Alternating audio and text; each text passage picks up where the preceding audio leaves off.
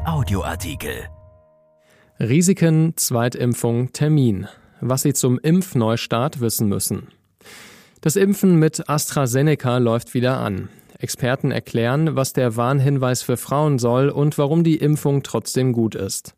Karl Lauterbach erläutert, warum es bei Sputnik 5 einen Schönheitsfehler gibt. Von Antje Höning.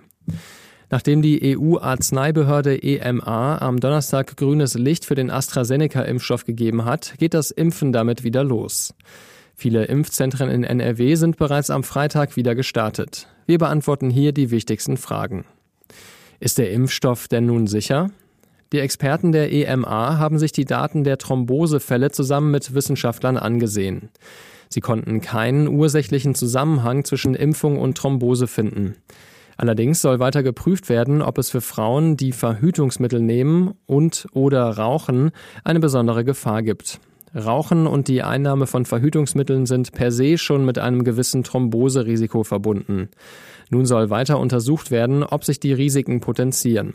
Allerdings betonte EMA-Chefin Ema Cook auch bereits am Donnerstag, das Risiko einer Covid-Infektion sei weit größer als mögliche Risiken durch die Impfung mit AstraZeneca. Der Präsident des Paul-Ehrlich-Instituts, kurz PEI, Klaus Zichotek, sagte, bei den Thrombosen handele es sich um sehr seltene Ereignisse und es ist klargestellt, dass, Zitat, die Impfungen weiterhin ein positives Nutzen-Risikoprofil tragen und weiter geimpft werden kann. Was soll der geplante Warnhinweis? Künftig soll dem Impfstoff ein Warnhinweis beigegeben werden, der auf die Thrombosefälle hinweist. In die Aufklärungsbögen für Patienten solle schnellstmöglich das Risiko bei Frauen unter 55 Jahren eingefügt werden, kündigte Bundesgesundheitsminister Jens Spahn an.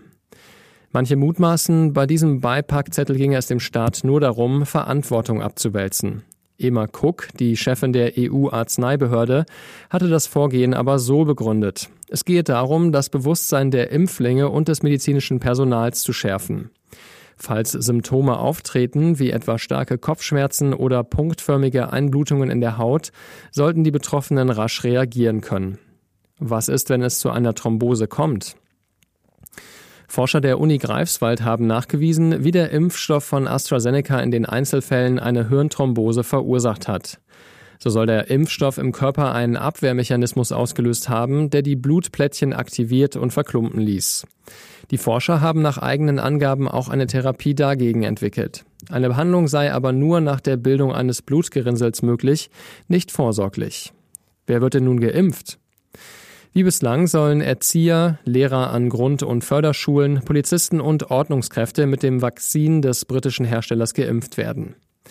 Wir werden genau da weitermachen, wo wir aufgehört haben. AstraZeneca wird den Berufsgruppen zur Verfügung gestellt, bei denen die Impfungen bereits angelaufen sind, sagte NRW-Landesgesundheitsminister Karl-Josef Laumann. Zitat Wir setzen jetzt alles daran, die abgesagten Impftermine schnell neu zu vergeben. Was wird aus den Zweitimpfungen? 1,8 Millionen Deutsche haben eine Erstimpfung mit AstraZeneca erhalten. Da die zweite Dosis erst nach zwölf Wochen gegeben werden soll, haben die meisten den zweiten Impftermin noch vor sich. Die Termine sollen so, wie ursprünglich geplant, eingehalten werden. Mediziner raten dringend davon ab, auf die zweite Impfung aus Sorge vor Nebenwirkungen zu verzichten. Eine Impfung alleine schützt, aber nicht so gut.